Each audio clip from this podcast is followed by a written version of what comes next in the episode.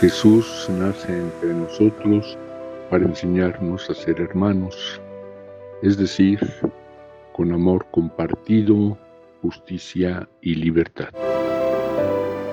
En este domingo tenemos la fiesta que nombramos Santísima Trinidad y que más profundamente significa que nuestro Dios no es un, no es un individuo, sino una comunidad. No es un yo aislado, sino un nosotros muy bien integrado.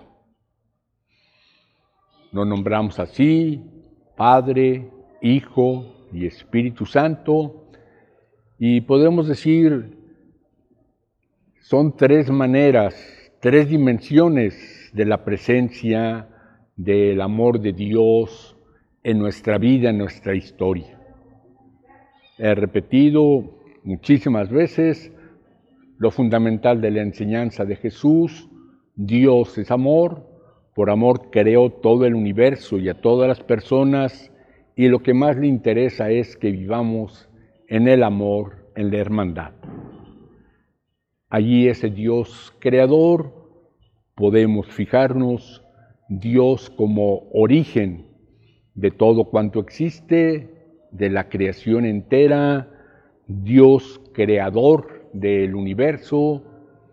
Recordamos el relato del Génesis, los seis días, y estando todo preparado, el sexto día aparecen las personas simbolizadas en Adán y Eva, mujeres y varones, personas y pueblos.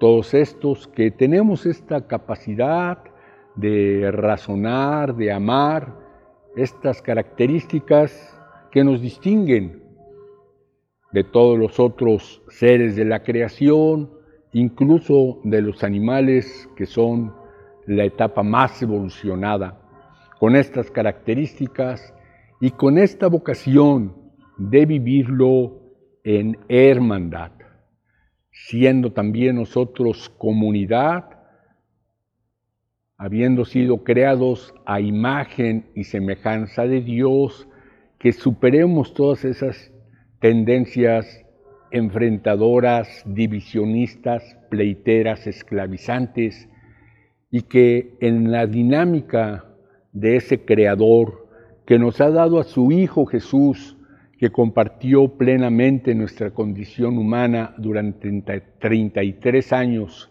y que después de toda su vida y su misterio pascual nos envía su espíritu, espíritu que es como toda una atmósfera.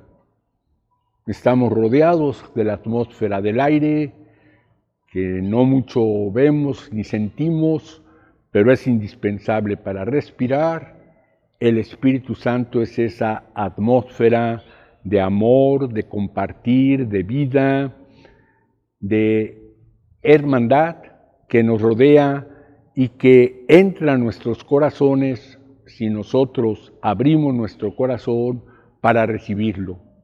Conscientemente, con ese nombre, quienes conocemos a Jesús y de otras muchas maneras, otras personas y pueblos que abren su corazón aunque no conozcan plenamente el nombre de Jesús. Y así lo podamos vivir. Amén.